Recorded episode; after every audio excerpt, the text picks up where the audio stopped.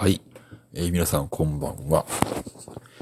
今日なんですけど、今日のお題にもあります通り、英語とは何か？ということについて、えー、まあ、僕なりにちょっと、えー、ここでですね、えー、まあ、述べていこうと思うんですが、じゃあまず本題に入る前に、えー、僕実はですね、英語というものに初めて触れたのが、そうですね、だいたい小学校4年生の頃でした。これは、あることがきっかけで僕がすごくその英語というものにハマっていったんですが、何かというと、僕の両親から英語やってみないかっていうふうに勧められたのがきっかけだったんですね。で、そのきっかけを僕は今最大限に使っているんですが、まあ僕はですね、小学校4年生から英語を始めて、もう今でもずっと英語というものを僕はずっとやっているんですが、僕はですね、去年の3月から同年の12月、すみません、12月まで留学を軽減させてもらいました。で、その中で僕が帰ってきてですね、気づいたことがあって、それは、日本の学校の英語教育のことなんですね。まあ、僕の分際でね、まあその、まあ、まあ、僕はまだまだこんなこと言える立場じゃないんですけど、まあ僕は英語を10年やってきました。約10年間ですね、やってきました。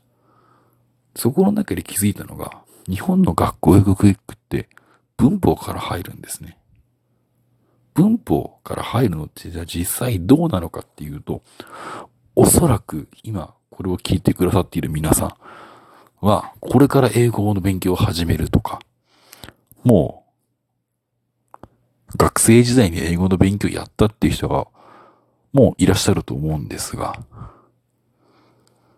文法から日本の英語教育って始まってるんですね。しかし、海外って文法じゃないんですよ。スピーキング、要するに会話なんですね。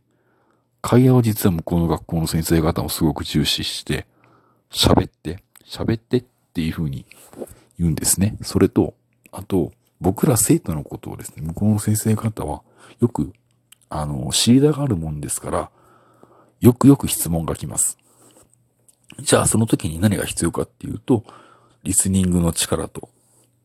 あと、喋る力、会話力が必要ですよね。コミュニケーション能力が必要なんですが、それって簡単には実は身につかないんですよね。それはずっと、それはもう僕が、もうこれはあくまでも僕の個人的な意見なんですけど、どれだけ英語に時間を費やしたかで決まってくるんですね。で、そこで僕がこれ海外でずっとやってたことを、まあ、ここで少し、えー、話していこうと思います。僕が海外に行ってやずっとやってきたのは、リスニングとスピーキングとライティング、この3つを一気に上げようと思って、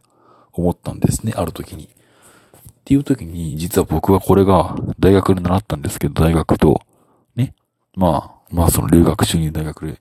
言われたのが、その3つ同時に開けたいんなら、2つ同時に上げれるやつがあるよって言われて、スピーキングとリスニング上げたいんなら、シャドーイングっていうやつがあるんですね。で、このシャドーイングっていうのは、リスニングの音声をと同時に発音する。これがシャドーイングです。そして、スピーキング、すみません。リスニングとライティング、これを上げようって思った時におすすめなのが、それがディクテーションっていうやつですね。ディクテーションは、例えばですけど、自分が好きな洋楽のアーティストさんの曲の例えば例ですけど、1番なら1番を聞きながらですね、音声を聞きながら、ノートとかそのメモにドワーって、バーって書いていくんですね。それが、ディクテーションって言われるやつなんですね。これ僕ずっと海外でやってました。日本に帰ってくるまで。するとですね、どんどんどんどん聞き取れるようにする、それはもう、まあ、僕まあ正直もうね、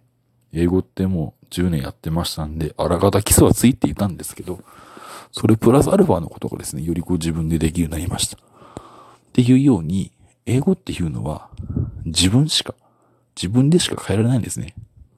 人から、それはもちろん、アドバイスはもらいました。僕もたくさんの人からアドバイスもらいましたけど、でも結局、自分でやるしかないんですよね。これから英語を頑張ってみようと思う皆さん、おすすめです。特にこれは。あとは、やる気次第ですよ。ということで、えー、本日は、ね、本日のご清聴ありがとうございました。